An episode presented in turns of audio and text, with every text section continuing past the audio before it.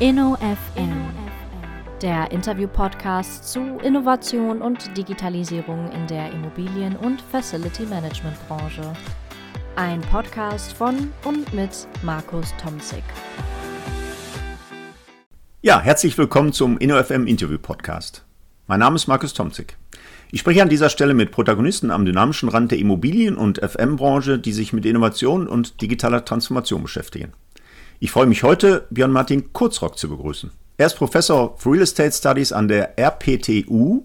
Dieses Akronym ist vielleicht noch nicht jedem bekannt und geht mir ehrlich gesagt auch noch nicht so ganz flüssig von den Lippen, aber es handelt sich um die Rheinland-Pfälzische Technische Universität Kaiserslautern-Landau, RPTU. Ich grüße dich ganz herzlich, Björn.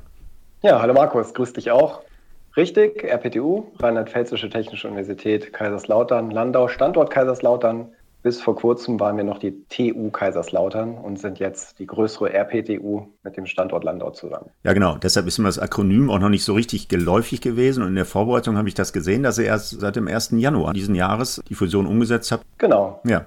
Ja, wunderbar. Aber da kommen wir vielleicht gleich nochmal drauf zurück, auf das Studienangebot und auf eure Uni. Wir haben uns ja tatsächlich äh, vor ein paar Wochen, Björn, in Kassel getroffen es war das Arbeitskreistreffen Bildung und Wissen der GEFMA, beziehungsweise die Professorenkonferenz. Also eine tolle Veranstaltung, sehr lebendig. Wir haben ja auf die freundliche Einladung von der SMA Solartechnologie AG dort getagt. Da, da habe ich mich noch dran erinnern können, in der Sonnenallee 1. Das fand ich ganz witzig, so eine Solartechnologie-Bude, die dann in der Sonnenallee 1 residiert. Es war aber nicht Kassel, sondern Nistetal oder so, ne? also ein, ein Ort direkt in unmittelbarer Nähe von Kassel. Und dort habe ich final dann die Idee geboren, dich mal zu einer Podcast-Frage einzuladen. Der ursprüngliche Anlass war allerdings ein anderer, da kommen wir dann gleich nochmal zu weil ich glaube, mein Podcast InnoFM hat ja nicht wirklich im engeren Sinne einen Bildungsauftrag, aber es schadet überhaupt nicht, wenn wir auch aus dem Professoren-Netzwerk ein paar interessante Köpfe vorstellen. Und es gibt in der Tat ja ein paar sehr interessante Details zu deiner Person.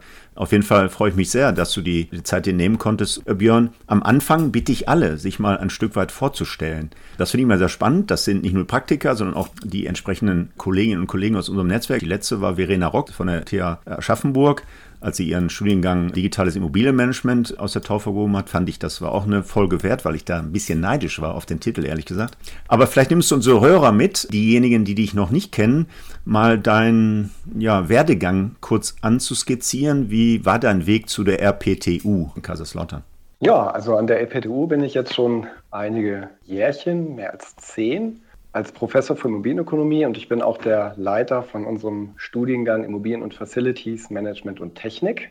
Nicht ganz so schön in deinen Augen vielleicht bezeichnen wie der von Verena Rock, der Studiengang, aber wir finden es gut, weil es ein Wirtschaftsingenieurartiger Studiengang ist, der Management und Technik kombiniert. Mhm. Was habe ich davor gemacht? Ich habe BWL studiert an der EBS-Universität vor einigen Jahren, da auch promoviert und dann hauptsächlich im Asset Management und Portfolio Management mich betätigt nach der Promotion bei IPD. Mhm. Das ist heute MSCI, da war ich Head of Research und dort bin ich dann nach ein paar Jahren an die damals noch TU Kaiserslautern gewechselt als Juniorprofessor und bin jetzt aber auch schon einige Jahre hier ordentlicher Professor und Leiter des Fachgebiets Immobilienökonomie. Ja, spannend. Und bin in diesem Jahr der amtierende Präsident der ERES, der European Real Estate Society. Das ist eine Vereinigung von Forschern im immobilienwirtschaftlichen Bereich im Grunde auf der ganzen Welt. Und das ist die europäische Dependance. Es gibt auch auf jedem Kontinent eine Real Estate Society unter dem Mantel der IRES, der International Real Estate Society. Und seit April im Vorstand auch der GIF, der Gesellschaft für Immobilienwirtschaftliche Forschung.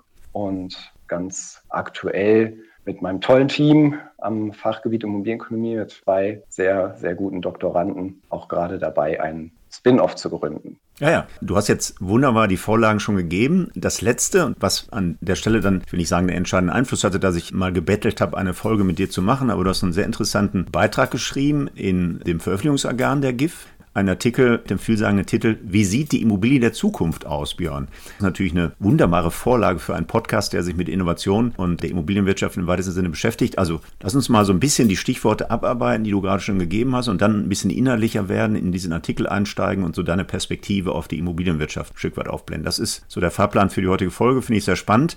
Du hast schon gesagt, ihr seid in Kaiserslautern mit mehreren Studiengängen im Bachelor und Master aufgestellt, wo du auch Studiengangsleiter bist. Wir haben die Historie dieser dieser RPTU schon kurz anskizziert, seit 1. Januar und der Zusammenführung dieser Technischen Universität Kaiserslautern. Da kannte ich dich bislang ja noch und der Universität in Landau hervorgegangen. Jetzt bist du im Fachbereich Bauingenieurwesen. Du hast gerade schon gesagt, ihr seid sehr stolz darauf, übrigens wie wir in Gelsenkirchen ja auch, dass wir die Wirtschaftsingenieure ausbilden und damit Kaufleute und die Ingenieure äh, zusammenbringen. Das sind ja auch zwei Welten, die nicht immer gut zusammenarbeiten, auch im Immobilienlebenszyklus. Jetzt möchte ich gar nicht den Finger in die Wunde legen, Björn, aber in der Recherche habe ich mal auf deine Internetseite geguckt und diesen Fachbereich und das Team mir angeschaut. Auf dem Bild ist nur eine Frau, Björn. Habt ihr es also auch in den MINT-Fächern in Kaiserslautern nicht so ganz leicht, Damen zu interessieren für diese Themen? Wie, wie hoch ist der Anteil im Kollegium, bei den Mitarbeiterinnen im Mittelbau und auch bei den Studierenden eigentlich bei euch? Wachsend.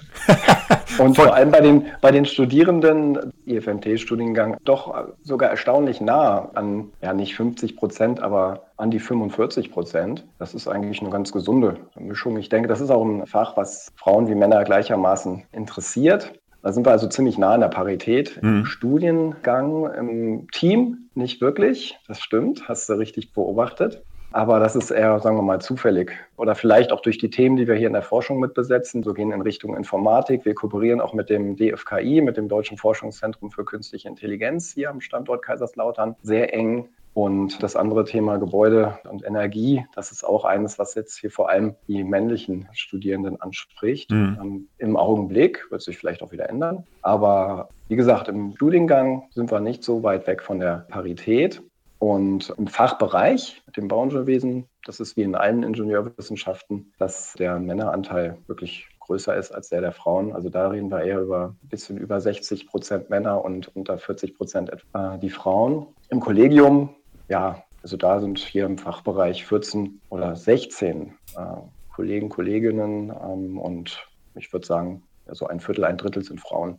Hm. Also das kann sicherlich noch steigen. Ja. Aber vor allem werden wir hier ja auch handverlesen natürlich die Leute einstellen, die sich wirklich berufen fühlen, in dem Bereich zu arbeiten und da richtig Freude dran haben. Ich habe heute früh gerade auch einen Vortrag im Studieninfotag der EPTU gehalten und den jungen Leuten dort erklärt, dass wir für einen Beruf werben wollen und nicht für Jobs. Beruf kommt von Berufung und das heißt, dass jeder Einzelne sich fragen soll, wie gut passt das zu mir, möchte ich das machen und ob das jetzt ein Mann oder eine Frau ist, ist mir eigentlich in meinem Team fast egal. Ja. Denn natürlich ist es gut, eine Mischung zu haben, weil es doch unterschiedliche Mindsets gibt, Herangehensweisen an Probleme. Aber Hauptsache, wir haben ein super Team, in dem alle gut und gerne und effektiv zusammenarbeiten. Ja, ich habe das natürlich auch mit dem Augenzwinkern gesagt, Björn, weil wir kennen ja alle die Probleme, äh, die MINT-Fächer tatsächlich attraktiv zu machen, auch für weibliche Studierende, für äh, Mitarbeiter und Professoren. Wir haben ungefähr einen ähnlichen Anteil, erfreulicherweise fast 50 Prozent bei den Wirtschaftsingenieuren, bei den reinen ingenieurwissenschaftlichen Studiengängen, aber deutlich unter 20 Prozent. Da gibt es noch, ich sage mal vorsichtig, Entwicklungsreserven, die wir natürlich auch gerade im Land Nordrhein-Westfalen, aber auch bei uns in der Hochschule versuchen zu adressieren, weil wir tatsächlich, und das äh, hatte ich an anderer Stelle schon mehrfach angesprochen, angedeutet, ja äh, nicht mehr in der luxuriösen Welt leben, dass die Studierenden zahlreich zu uns kommen und wir eine Überlast fahren. Wir haben ja sogar schon Nomus Clausus eingeführt in der Historie unseres Studiengangs,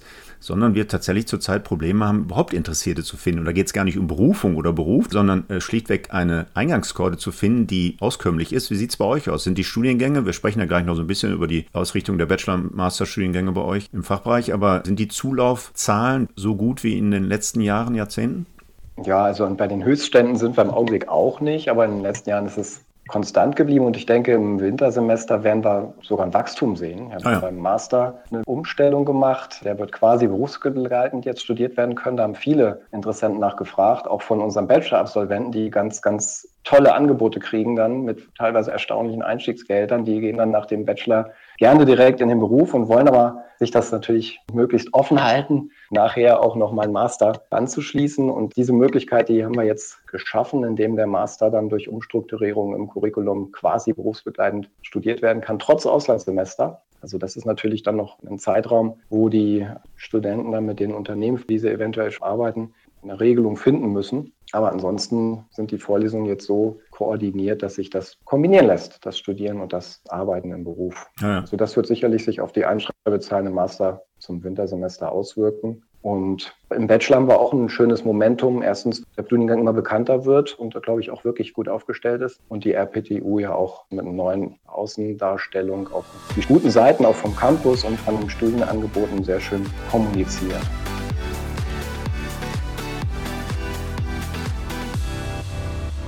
Lass uns noch mal ein bisschen innerlicher werden. Dein Studiengang Immobilien- und Facilities Management und Technik, so heißt euer Studiengang im Bachelorbereich. Dann habt ihr noch einen konsekutiven Master. Aber nehmen wir uns mal mit, wie ist die Ausrichtung tatsächlich? Wir haben ja bei den Professorentreffen gesehen, es gibt mittlerweile ja vielfältiges Studienangebot rund um diesen FM-Bereich. Wie ist die Ausrichtung bei euch? Du sagtest schon Wirtschaftsingenieurwesen, aber nehmen wir uns mit, wie ist tatsächlich so das Curriculum aufgestellt? Habt ihr auch eine Laborausstattung, wo viele Technikkollegen, bei mir zum Beispiel, 15 Kolleginnen und Kollegen, ich bin ja einer von, lass mich gerade überlegen, zwei zwei, drei Kollegen, die kein Labor haben. Ich habe zwar mein Reallabor mit dem ehemaligen Büro, was ich aufgegeben habe, aber ich habe keine wirklich Laborausstattung mit irgendwelchen Technikgeschichten drin, Lüftungsanlagen, Heizungsanlagen oder so. Wie ist so die Schwerpunktlegung bei euch im Studiengang? Natürlich, die Bauingenieurkollegen haben Labore.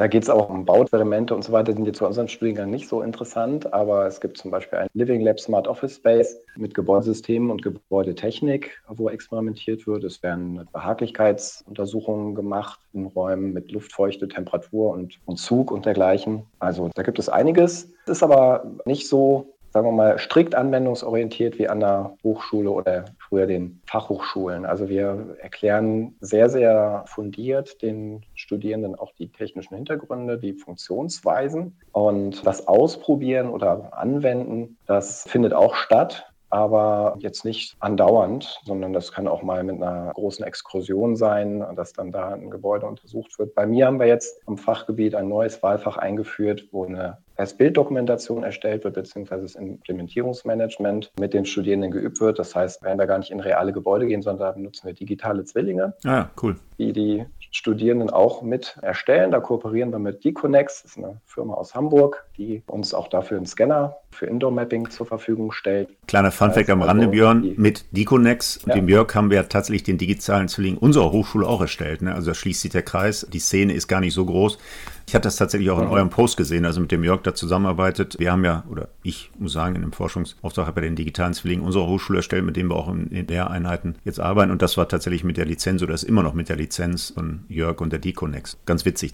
Ja, genau. Also das ist eine tolle Firma, tolles Team. Wir haben uns jetzt kürzlich bei der London PropTech Show kennengelernt. Witzigerweise aus Hamburg und Kaiserslautern mussten wir irgendwie in London begegnen, ja. aber ähm, das war sofort ein perfekter Zusammenkunft und mündet jetzt auch direkt in diese echt schönen Kooperation. Ja, ja, cool. Und da haben wir jetzt in dem neuen Wahlfach den Studierenden die Aufgabe gegeben, eben dann auch eine Anlagenaufnahme durchzuführen im digitalen Zwilling und auch bei der Erstellung des digitalen Zwillings schon mitzuarbeiten und das kennenzulernen. Mhm. Also das ist quasi auch bei mir im Fachgebiet, was eigentlich kein Labor hat, haben wir jetzt quasi ein digitales Labor das wir mit unseren Studierenden da erkunden. Das eint uns als schlichten Bewähler, wie ich immer so schön sage, im Vergleich zu den Ingenieuren. Ne? Wir haben meistens ja nicht die Laborausstattung. Deshalb habe ich auch so ein Reallabor geschaffen, wo man äh, New Work an der Stelle lebt, weil die eben bei mir nicht an irgendwelchen Hardware-Geschichten rumbasteln können. Ne? Aber wie sieht das aus? Die Schwerpunkte bei euch sind eher ingenieurswissenschaftlich oder eher betriebswirtschaftlich geprägt? Also ist das 50-50? Weil bei uns ist der Studiengang, und das muss man sagen, es gibt für alle Profile ja einen Bedarf. Es gibt ja einen riesigen Fachkräftemangel auch in unserem Bereich, aber wir haben tatsächlich deutliche Schwerpunkte Punkte deutlich mehr als 60 Prozent ingenieurwissenschaftliche Inhalte und ich bin eher der Quoten-BWLer bei uns im Fachbereich, also deutlich weniger als 40 Prozent BWL. Ist das bei euch ähnlich oder wie ist die Aufteilung?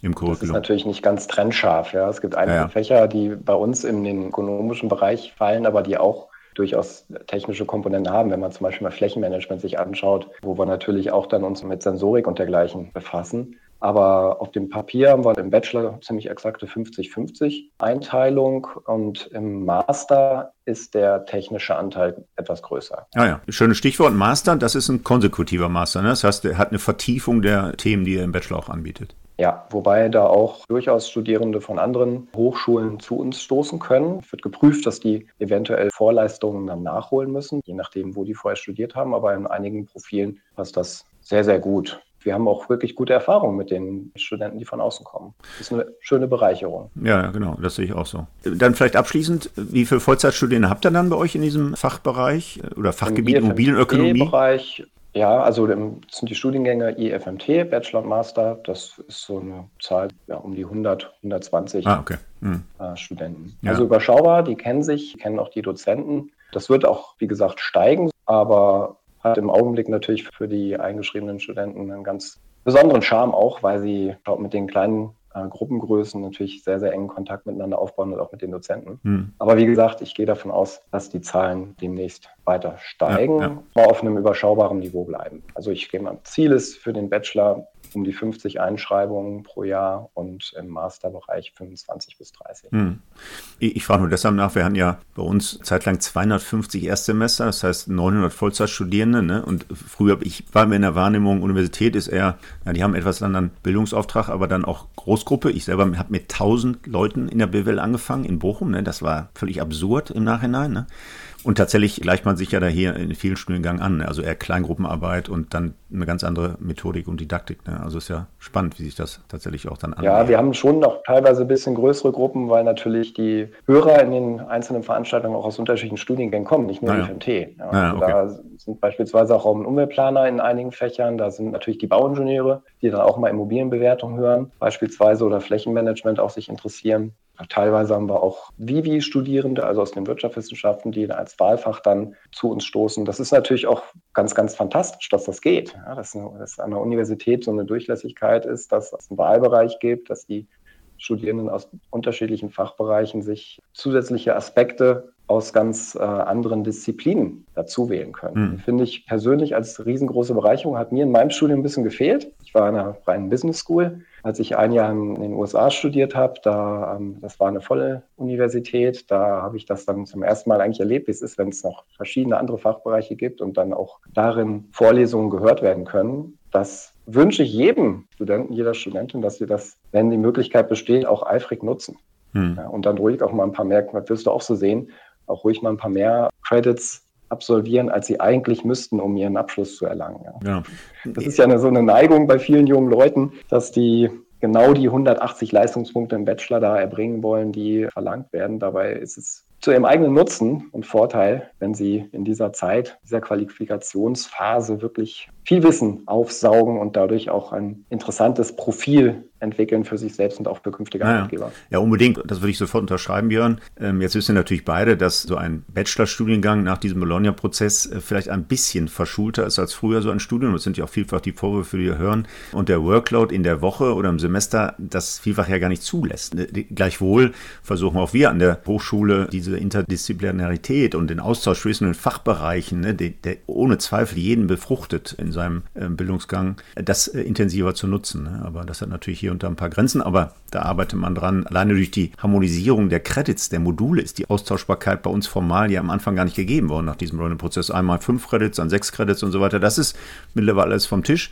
Aber dennoch, was wir uns so vorstellen, in der Realität dann nicht immer so umsetzbar für die Studierenden. Ne? Die Zeit ist tatsächlich der limitierende Faktor. Ja, also einige nutzen das und nehmen dafür auch in Kauf, sagen wir mal, die Regelstudienzeit etwas zu verlängern oder zu überschreiten. Was ich gar nicht schlimm finde, also außer für die Universitäten, denn wir werden natürlich auch daran gemessen, wie tatsächliche Studiendauer sich verhält im Vergleich zur Regelstudienzeit, ja, ja. also den sechs Semestern für den Bachelor und vier Semestern für den Master. Aber wenn jemand extra Kurse belegt und vielleicht auch als Werkstudent äh, noch Erfahrung sammelt und dadurch ein oder auch, sagen wir mal, im Bachelor zwei Semester länger studiert, das ist kein Fehler, in meinen Augen, also ja. für ihn, für die persönliche Entwicklung. Wir sehen das auch durch eine ganz große Spreizung dann auch bei den Einstiegsgehältern. Diejenigen, die klug studieren und wirklich interessantes Profil auf die Unternehmen, die sprechen von T-Profilen oder X-Profilen, wenn die Absolventen ein gutes oder ausgezeichnetes äh, Profil haben, dann können die durchaus ein Einstiegsgehalt erzielen, das 20.000 Euro bei dem Durchschnitt liegt. Haben wir schon gesehen.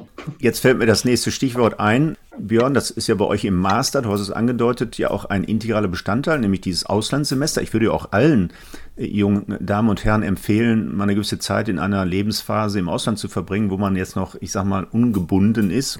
Das ist bei euch Studien integriert. Auch das ist ja ein solcher Bonusfaktor im Lebenslauf. Äh, dann noch vielleicht ein, zwei Sätzchen. Es ist ein studienintegriertes Auslandssemester, was ihr mitorganisiert. Da gibt es eine Partnerhochschule. Ist das ein Art Praktikum im Ausland? Wie ist das aufgebaut? Ja, also es gibt sogar drei Varianten, das zu tun. Es ist ja. fest integriert. Das ist im Master immer im dritten Semester. Die allermeisten gehen an eine ausländische Hochschule und da haben wir verschiedene Partner, aber Manche organisieren sich sogar auch selber was und sagen, ich möchte gerne in ein ganz bestimmtes Land, an eine ganz bestimmte Uni. Wenn das passt, dann machen wir das natürlich auch möglich. Also der Regelfall ist, dass die an eine ausländische Hochschule gehen für ein Semester. Die zweite Möglichkeit ist, dass die auch das zusammen mit einem Unternehmen machen. Das hatten wir in ganz wenigen Fällen auch schon, dass die sich dann zusammengetan haben mit einem internationalen Unternehmen und mhm. dann mit diesem Unternehmen ins Ausland gegangen sind, in der Zeit dann im selben Umfang wie die Leistungspunkte, die sie an der Hochschule erbringen müssten, eine wissenschaftliche Arbeit verfasst haben. Ah ja. Die zweite Möglichkeit. Die dritte Möglichkeit, die ist dann für die, die weniger mobil sind, weil sie beispielsweise familiäre Bindungen haben, vielleicht Pflegefall oder keine finanziellen Möglichkeiten, um ins Ausland zu gehen, auch kein Stipendium oder Erasmus oder sowas erfolgreich äh, beantragen können die haben dann natürlich auch die Möglichkeit, quasi aus Kaiserslautern aus so ein in Anführungsstrichen Auslandssemester zu absolvieren, indem sie englischsprachige Vorlesungen hören. Entweder an der RPTU in unserem oder anderen Fachbereichen oder auch remote. Hm, okay, ja, cool. Das ist also die nicht mobile Variante, die wir auch anbieten müssen für eine kleine Gruppe von Studierenden, die das reguläre Auslandssemester nicht beantragen.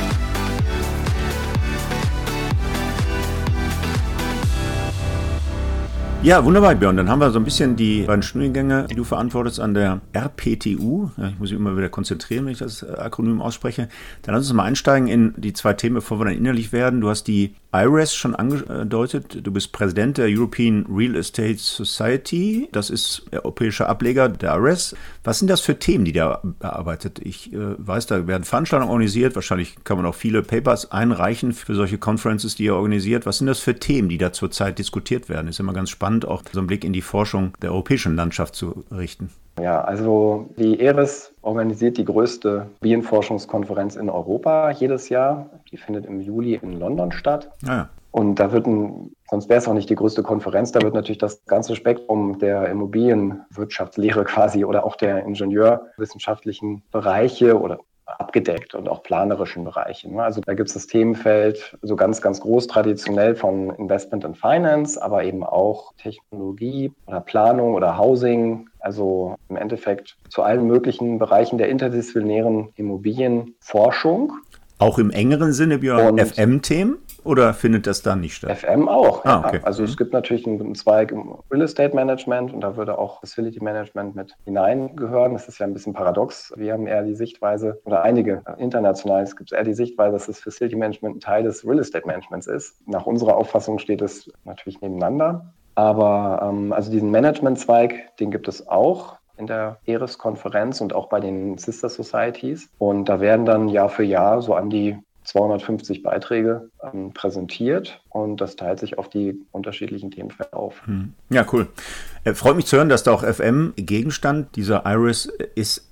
Jetzt kommen wir mal zu dem Punkt, ich habe das vorhin angedeutet. Das erste Mal hatte ich den Gedanken, dich äh, zu einer Podcast-Folge einzuladen, als ich las, dass du jetzt im Vorstand der GIF bist. GIF, Gesellschaft für Immobilienwirtschaftliche Forschung, die allermeisten meiner Hörer werden das äh, kennen. Zumindest in meiner Wahrnehmung, Björn, hilf mir, ist das das erste Mal, dass ein FM-naher äh, Professor im Vorstand der GIF ist? Ja, es gibt da einzelne Aktivitäten. Es gibt ja auch die GEFMA GIF 210, wo wir die Betriebs- und Nebenkosten an der Stelle ein bisschen abgrenzen. Ansonsten gibt es ja nicht so viele Berührungspunkte, zumindest in meiner Wahrnehmung. Ist das tatsächlich das erste Mal, dass ein FM-naher äh, Kollege im GIF-Vorstand aufgenommen ist? Ja, das, das kann sein, aber das würde ich sagen, das hat nichts mit dem Fachgebiet zu tun, sondern mit Bekanntheit, mit Engagement, Verbundenheit. Und dann glaube ich, ist das weder gut noch schlecht, jetzt dem FM-nahen Bereich äh, da zu stammen. Es gibt bei der GIF ja schon lange auch eine Kompetenzgruppe Facility Management, die ist nicht sonderlich aktiv. Das genau. ist kein Vergleich mit GEFMA-Arbeitskreisen ja, ja. bisher. Oder will ich, muss ich aufpassen. Also ich, ich kann es nicht wirklich beurteilen. Ich bin auch selber in dieser Kompetenzgruppe nicht involviert. Aber sagen wir mal so, es gibt 17 Kompetenzgruppen bei der GIF. Und sicherlich sind jetzt die derzeit auffälligen, vor allem die für Flächendefinitionen, die Markterhebung natürlich, Flächenumsätze und sowas auf Miet- und Transaktionsmärkten erfasst und das Datenmanagement oder Dokumentenmanagement, also der Digitalisierungszweig, ist sehr aktiv und, und einige andere mehr, Redevelopment oder Development. Aber es gibt auch eine Kompetenzgruppe Facility Management. Vielleicht wird die ja demnächst auch wieder mit neuen Veröffentlichungen sich präsentieren. Das war übrigens gar nicht vorwurfsvoll oder wertend gemeint. Björn, ich habe das in der Tat auch so wahrgenommen, dass der Arbeitskreis FM in der GIF jetzt nicht ganz so aktiv ist. Auch das ist möglicherweise aus einer Unkenntnis von mir heraus. Deshalb habe ich mich gefreut. Ne? Das war der einzige Hintergrund. Also ich möchte gar nicht in Abrede stellen, dass GIF Begriff, sich für unsere Themen interessiert. Aber äh, ich fand das zumindest bemerkenswert. Auch da vielleicht nochmal einfach ganz offiziell die herzlichen Glückwunsch dazu, dass du im GIF-Vorstand bist. Wir haben mich auch in Kassel schon äh, gebührend gefeiert dafür.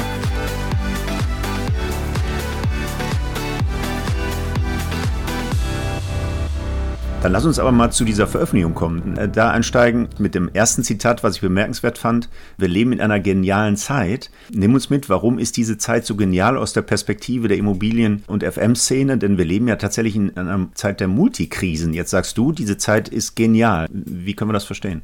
Ja, also das ist kein Widerspruch. Ja. Von der Sprache her bedeutet Chaos oder Krise ja das, aus dem Neues entsteht. Und das erleben wir. Wir haben eine Zeit von ganz, ganz großem Wandel, äh, also gesamtgesellschaftlich, aber natürlich auch in der Bau- und Immobilienwirtschaft.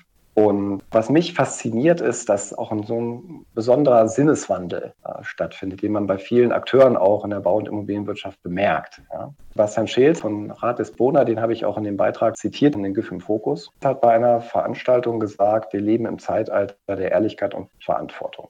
Und viele sehen das so und ich auch. Und ich würde hinzufügen, nicht nur der Ehrlichkeit und Verantwortung, sondern auch der Kooperation. Denn ähm, diejenigen, die mit Ehrlichkeit Verantwortung übernehmen, die kooperieren auch sehr stark inzwischen. Und dadurch entstehen große neue Dinge, die auch die Immobilie der Zukunft verändern. Ja, und das ist das, was für mich bedeutet, wir leben in einer genialen Zeit oder auch einer genialen Welt. Dieser Wandel, den wir da sehen, der ist ziemlich einzigartig wenn wir über die letzten, sagen wir mal, Dekaden oder auch vielleicht das letzte Jahrhundert schauen. Ein bekannter Regisseur hat es so formuliert, also ich gebe es mit meinen Worten wieder, dass er hielte das 20. Jahrhundert für einen Fehler. Das ist sogar wörtlich, genauso hat er es geschrieben. Ja. Das 20. Jahrhundert hält er in seiner Gesamtheit für einen Fehler. Das heißt, wir sind jetzt Und, in, in äh, unserem Jahrhundert in einem Reparaturbetrieb für das 20. Jahrhundert? Ja, jedenfalls in einem, wo mehr Gutes geschieht, als wir es bei Saldo im 20. Jahrhundert vielleicht gesehen haben. Ja. Wenn wir auf unsere kleine Branche gucken, auf die Bau- und Immobilienwirtschaft. Naja, klein ähm, in Anführungsstrichen. Dann glaube ich, ist, ja, in Anführungsstrichen natürlich.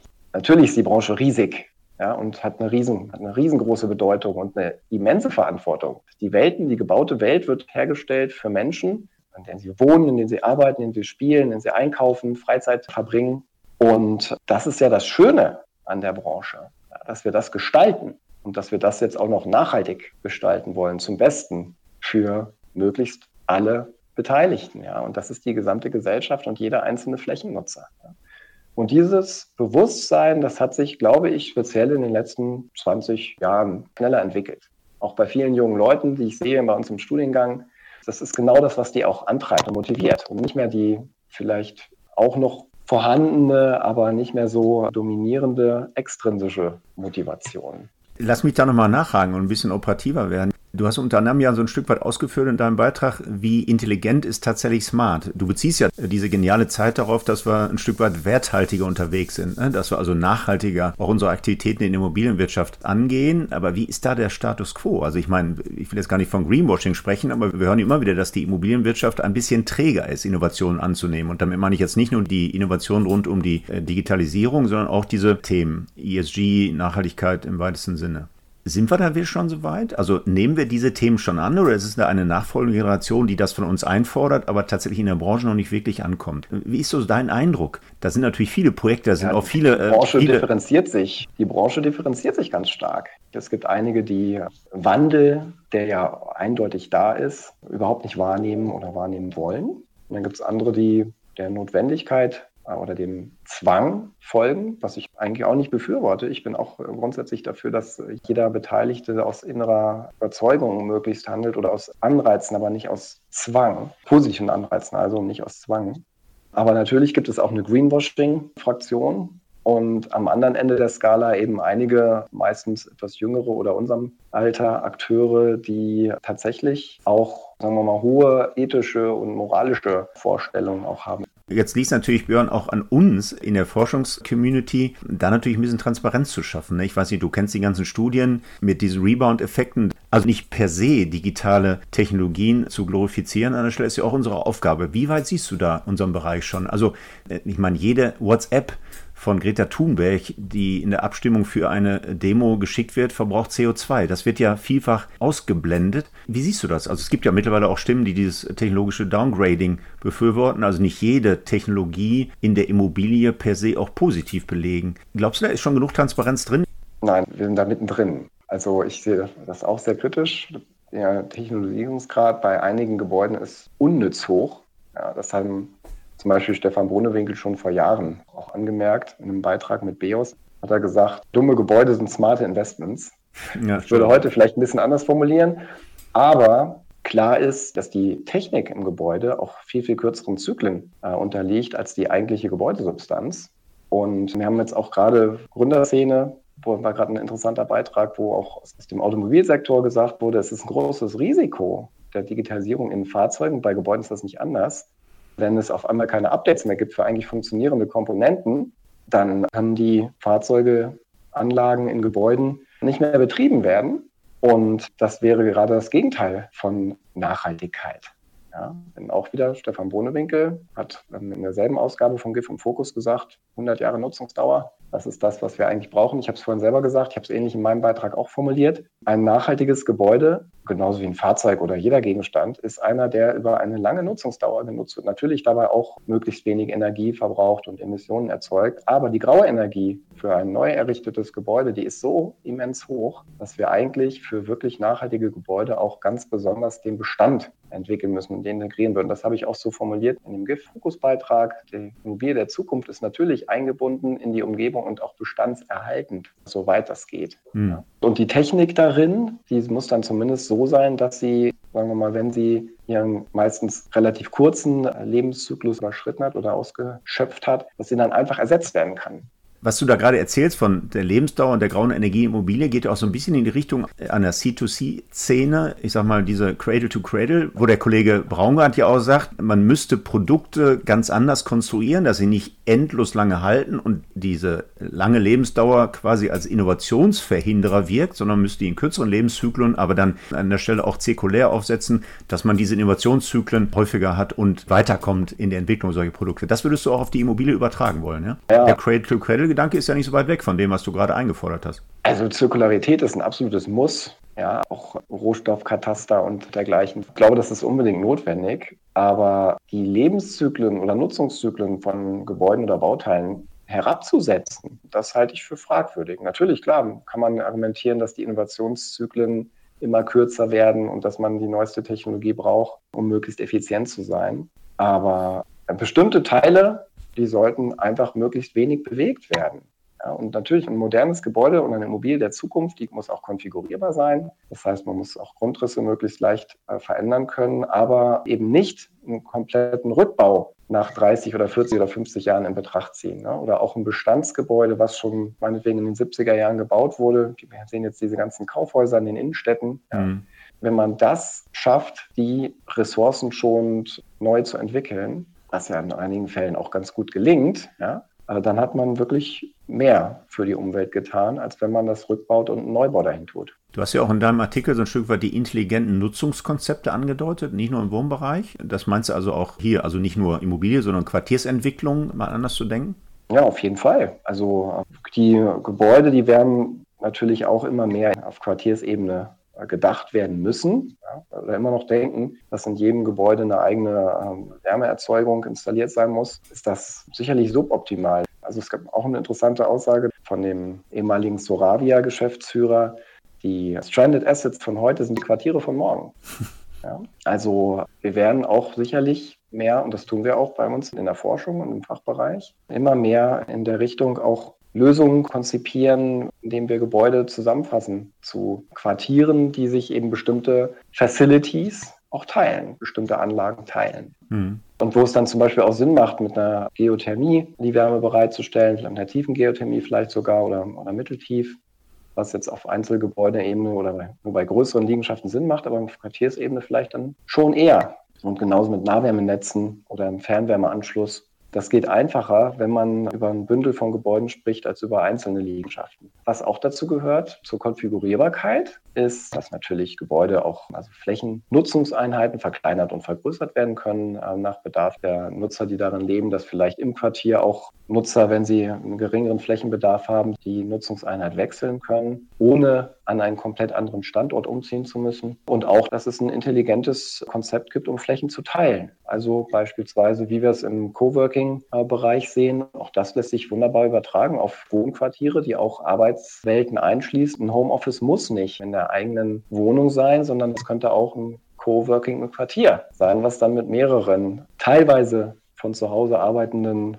Nachbarn genutzt wird und eben nicht in jeder Wohneinheit vorgehalten werden muss. Wird man auch eine bessere Ergonomie haben, bessere Arbeitsplätze? Also das ist ja auch ein, ein weitreichendes Thema, wenn wir über Homeoffice sprechen. Ich glaube, viele Heimarbeitsplätze erfüllen bei weitem nicht die ergonomischen Anforderungen, die ein Unternehmen normalerweise zugrunde legen muss um gesunde Arbeitsstätten für seine Mitarbeiter bereitzustellen. Ja, spannend. Björn, damit hast du ja so ein Stück weit schon fast meine Abschlussfrage beantwortet, die da lautet, wie der Auftrag für diese Meta-Branche dann tatsächlich aussieht. Du hast schon so ein paar Facetten genannt, dann gehen wir vielleicht noch ein Stück weiter und fragen, wie ist die Prognose für diese Entwicklung tatsächlich in der Metabranche? Äh, bist du da optimistisch gestimmt? Also da gibt es ja ein paar Friktionen, also in handelnden Menschen, die sich ändern müssen. Da sind auch viele Bestandsbauten, die möglicherweise gar nicht umzunutzen sind in solche flexibleren Nutzungskonzepte an der Stelle. Wie ist deine Prognose für diese Metabranche bei den Herausforderungen, die wir haben in dieser genialen Zeit, Björn?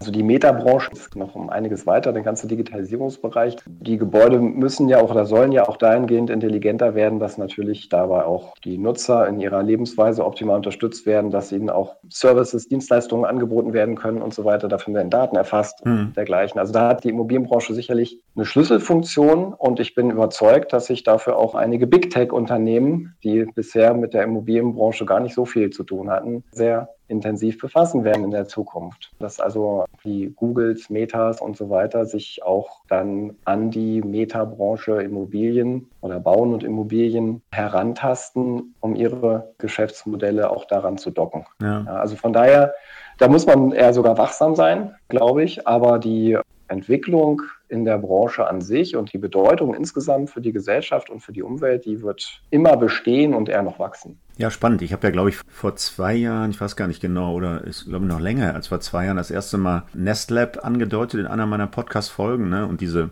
Plattformisierung der Immobilienwirtschaft und auch die Prognose gewagt, dass diese Big Elephants aus dem Tech-Bereich in Amerika irgendwann die Immobilienbranche entdecken werden und dann Geschäftsmodellen so ein Feld aufrollen. Tatsächlich ist Nestlab als Plattform ja, ich habe es auch schon mal im Fernsehen gesehen jetzt in so einer Werbung, aber so richtig durchgesetzt haben die sich auch nicht. Ne? Das heißt, kommt immer die Frage, ne, wie beharrungsresistent ist denn die Immobilienbranche in Summe und auch möglicherweise gefeit vor solchen Angriffen von außen von diesen Big Elephants. Aber eine ganz spannende Entwicklung, äh, Björn, die du andeutest.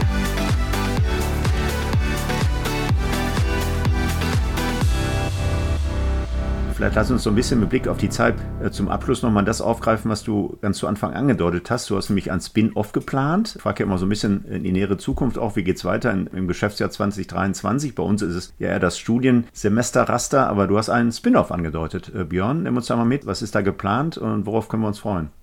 Ja, also wir sind ja bei uns im Fachgebiet in der Forschung sehr aktiv im Bereich digitales Immobilienmanagement. Wie gesagt, arbeiten da auch mit den KI-Kollegen in Kaiserslautern zusammen an der Uni und den Instituten. Ah, cool. Und dabei entstehen natürlich immer wieder neue technische Lösungen auch, mit denen wir Workflows im Immobilienmanagement optimieren wollen. Und mit dem Spin-off wollen wir im Endeffekt auch dahin die Brücke bauen, dass also solche Konzepte ähm, in der Zukunft wirtschaftlich verwertet werden und umgekehrt, aber jetzt auch in den erst einmal noch auch analogen Workflows wir äh, Erfahrung sammeln und in den Forschungsprojekten dann auch effektiv einbringen können. Ja, also im Grunde zwei Betätigungsfelder für dieses Spin-off. Das eine wird sich an die Wohnungswirtschaft richten und dabei der CO2-Bilanzierung unterstützen, auch mit einem Tool, was wir entwickelt haben, was also hilft, die CO2-Bilanz für das Portfolio zu erstellen und dabei auch äh, Objekte zu identifizieren, die ungünstig betrieben werden, ja, also wo es Einsparpotenziale gibt. Das kann dann natürlich auch münden in Modernisierungskonzepte, wie wir sie in Forschungsprojekten für komplexe Fälle auch als Auftragsforschungsprojekte am Fachgebiet durchführen. Aber die mhm. einfacheren Fälle, die würden durch das Spin-off abgedeckt. Und der zweite Bereich, der betrifft dann das Implementierungsmanagement, vor allem bei Facility Service Dienstleisterwechseln oder der Betriebnahme von Gebäuden, auch als Bilddokumentation und dergleichen. Und wie gesagt, das mit der Perspektive, dass es auch mehr und mehr digitalisiert wird und automatisiert wird, auch durch die Resultate, die wir in den Forschungsprojekten äh, erarbeiten. Das heißt, wir sehen dich dann äh, bei Zeiten auf einer der PropTech Pitches mit einem Elevator Pitch zu dieser Neugründung? Oder gibt es schon Namen oder wie weit ist tatsächlich dieser Spin-off? Das Unternehmen, das ist in Gründung, das ah. heißt Advisory. Advisory, ah cool. Mit RE am Ende. Es klingt nach Beratung, es war kein Beratungsunternehmen, sondern eher Ratgeber, beziehungsweise eben durch die Bereitstellung der Plattform auch Partner für die Bestandsoptimierung von unterschiedlichen Typen von Bestandshaltern. Ja, ja, sehr Also gut. die Pitches, ja, die wird, es, die wird es geben mit der Zeit. Also wir sind auch direkt als Mitgründung des Unternehmens auch in der German PropTech Initiative Mitglied geworden, also GPTI. Ja. Auch wenn wir sagen wir mal, die ganz großen technischen Innovationen, die wir anstreben, noch nicht release-reif sind. Aber natürlich arbeiten wir darauf hin. Und ja, da werdet ihr sicherlich noch einiges von uns hören. Ja, ja, cool. Ja, finde ich sehr spannend. Und dann, äh, Björn, werden wir wahrscheinlich ja eine zweite InnoFM Podcast-Folge machen und zwar über die Geschäftsmodelle dieses Spin-offs. Da freue ich mich schon sehr drauf. Aber so ein bisschen mit Blick auf die Zeit möchte ich mich heute bedanken. Also sehr spannend. Wir haben so einen kleinen Ritt gemacht durch eure Studiengänge und durch die Themen, die du quasi dieser Meta-Branche zugeschrieben hast, ja, die ja in sehr spannenden Zeiten, wie du so schön sagst, äh, tatsächlich lebt. Ich glaube, die Herausforderungen sind groß, die Chancen, Potenziale sind noch größer. Da würde ich dir auf jeden Fall zustimmen. Ja, ich wünsche dir auf jeden Fall alles Gute für deine Studiengänge, für dein Studienangebot in Kaiserslautern, aber auch für das Spin-off und hoffe, dass wir uns dann bei Zeiten mal wiedersehen zu einer neuen Folge und dann ein bisschen näher über dieses Spin-off sprechen. Äh, Björn, alles Gute nach Kaiserslautern und schönen Dank. Ja, gerne. Vielen Dank. Tschüss, Markus.